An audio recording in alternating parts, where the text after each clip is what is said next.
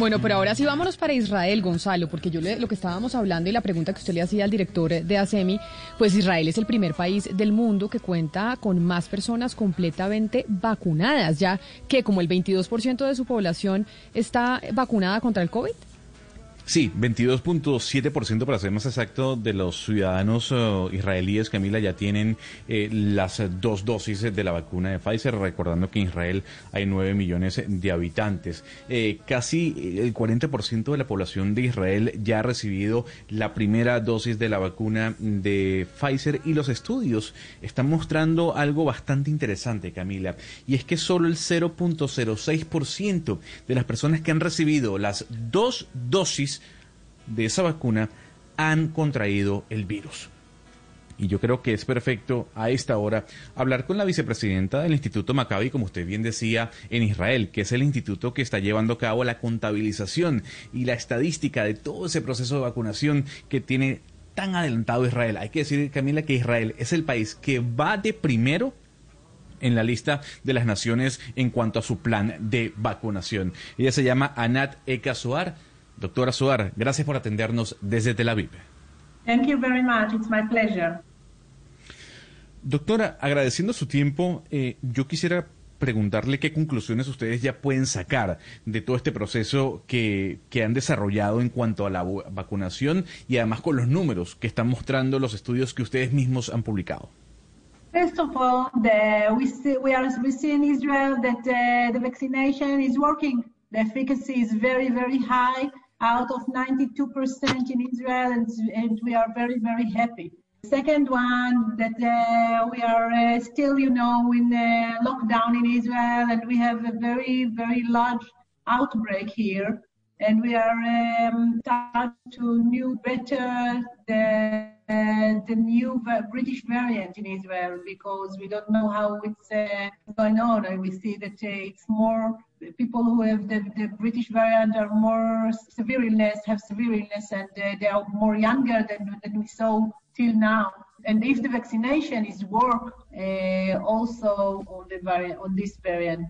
Permítame, señora Sojar, que Sebastián nos ayude con la traducción. ¿Qué dijo la doctora Sojar sobre la pregunta de Gonzalo, Sebastián? Sí, Camila, eh, lo primero que nos cuenta es que ellos están viendo que la vacunación en Israel realmente está funcionando. La eficacia es muy alta, más del 92% y por eso Gonzalo están muy contentos.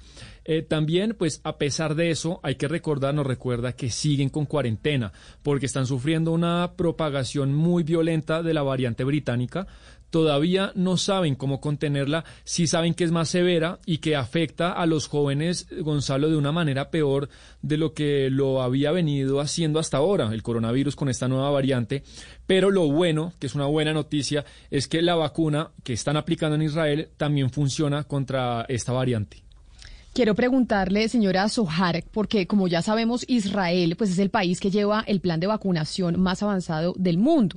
Y por eso la pregunta es, ¿ustedes cuándo creen o cuándo estiman como sociedad científica que Israel podría volver a la normalidad, a lo que éramos antes del coronavirus?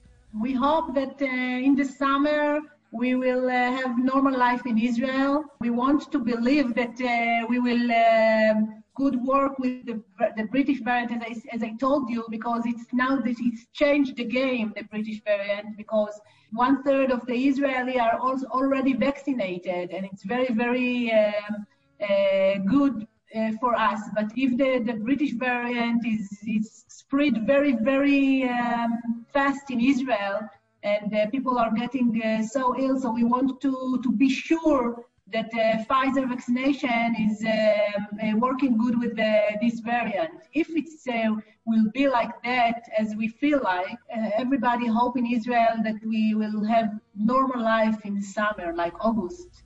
Camila, pues el pronóstico de ella es que esperan que ya para el verano todo esté normalizado en Israel. Esperan controlar la variante británica porque, como recién lo comentó ahorita, pues eh, esta variante ha cambiado las reglas de juego, Camila. Ya tienen un tercio del país que ha sido vacunado, lo cual es bueno, pero la, la variante británica se está propagando muy rápida, la gente se está enfermando, pero pronostican, cree ella, que si la vacuna de Pfizer es tan eficaz con esta variante, pues sus pronósticos es que todo esté normalizado en verano, más allá, más o menos en, en agosto. Pero Ana Cristina, la variante británica nos va a sacar canas verdes porque si ya Israel estaba vacunando a todo el mundo y dice, oiga, tal vez cuando con la nueva variante ya nos queda más complicado, la única esperanza que nos deja la señora Sojar es que ojalá se cumpla que en el verano en Israel ya estén listos.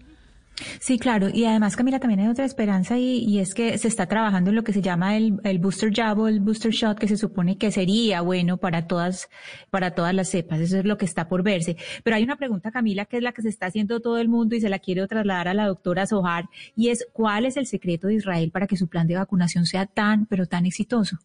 It's very, very small country. We have only 10 million uh, people in Israel, and uh, we have four uh, health maintenance organization whose everybody in Israel, Israel have coverage of uh, health services, fully health services in Israel. So we can reach everybody in Israel very, very fast. We, uh, as I told you, we are already vaccinated almost third of the Israeli, of the Israeli population.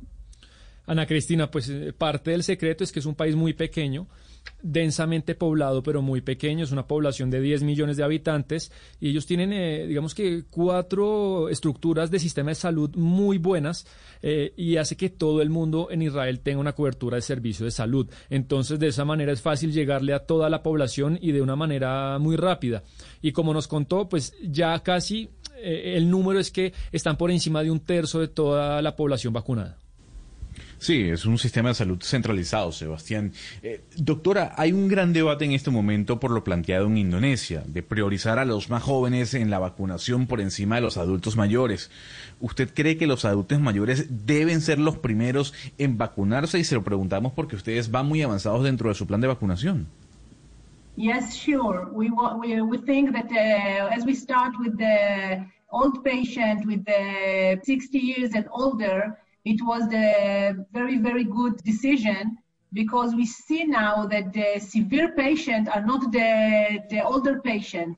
We see that very, very low illness in this uh, age group is very, very um, important for us because the older patients get very severe illness in Israel with the COVID-19. And now when uh, all of them, approximately all of them, uh, about 85% of the 60 years and over in Israel get vaccinated. So we saw we, we are seeing that there is a very very low uh, range of illness in this group, and it's very important for us. Gonzalo, definitivamente están convencidos que empezar con pacientes mayores fue una buena idea, empezar con pacientes de 60 años o mayores y están viendo ahora pues que los pacientes más graves precisamente ya no son los de mayor edad. Ven bajo el nivel de enfermedad en este tipo de grupo poblacional y eso es vital porque eh, antes de este proceso los mayores tenían cuadros muy severos de coronavirus en Israel, pero ahora eh, nos cuenta que el 85% de las personas de 60 eh, años o más ya han sido vacunadas, es decir, casi todo ese grupo poblacional, Gonzalo. Doctora Zohat, el éxito de su plan de vacunación pues no es solamente la cantidad de personas que ya vacunaron, sino también la rapidez con la que han recibido estas vacunas. ¿Qué están haciendo ustedes para que el proceso vaya tan rápido? Uh, it's a very huge project to vaccinate all over the patient in the country.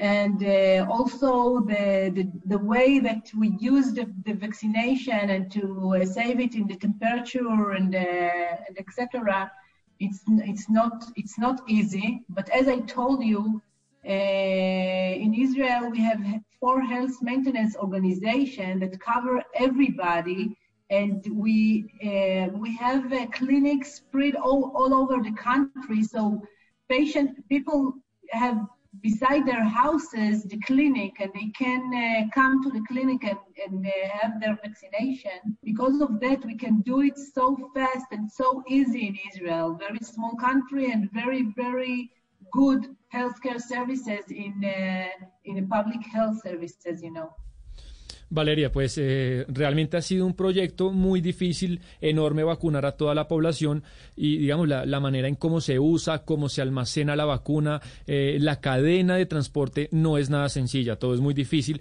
pero como nos lo comentó anteriormente, en Israel, Valeria, pues hay cuatro grandes empresas prestadoras de salud y tienen realmente una enorme infraestructura clínica a lo largo de todo el país. Entonces, eh, pues prácticamente todo el mundo, toda la gente tiene un centro médico, una clínica junto a su casa y pues es muy sencillo, va y se vacuna. Y esa es la explicación, nos dice ella, de por qué lo hicieron tan rápido. Ser eso, un país pequeño y tener un gran sistema de salud del que pueda disfrutar toda la población. Y tengo una última pregunta para usted, doctora Sojar, que creo que es la que se hacen pues muchos colombianos y de hecho por eso tenemos nosotros en este programa una sección en donde respondemos las inquietudes de los oyentes frente a la vacuna. Ustedes allá en Israel, que son los que más han vacunado, ¿Qué efectos negativos o secundarios han observado de las personas que ya recibieron la vacuna? Yes, we see, we see um, very, very light side effects like headache, like uh, fatigue, muscle pain, and etc.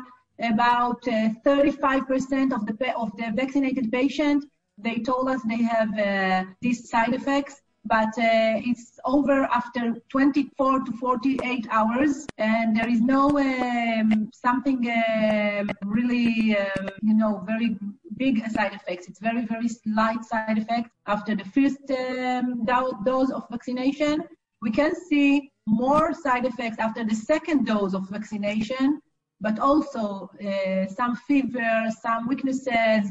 That's over after 48 hours. That's it Antes de su traducción, Sebastián, permítame despedir a la doctora Ana Ekart Sohar, que es la vicepresidenta del Instituto Maccabi en Israel, que es el instituto que está llevando a cabo todo el plan de vacunación en ese país, el plan de vacunación más exitoso del mundo. Doctora Sohar, gracias por habernos atendido eh, y feliz tarde para usted allá en Tel Aviv.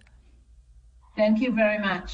¿Qué nos dijo Sebastián de los efectos secundarios, que es el gran temor que tiene la gente y que por eso dicen yo no me vacuno porque quién sabe qué me va, qué me va a pasar? Sí, eh, por supuesto existen, pero nos cuenta ella que no es grave, Camila. Han observado eh, ciertos efectos secundarios, por ejemplo, como fatiga, eh, dolor de cabeza, y, alrededor del 35% de los vacunados, es decir, un tercio, pues les comentan que presentan estos efectos secundarios cuando los vacunan.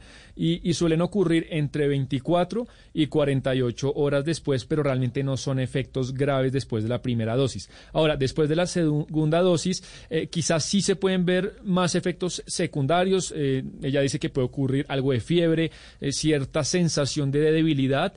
Igualmente, también después de las 48 horas, pero realmente no es algo que sea grave, en palabras de ella.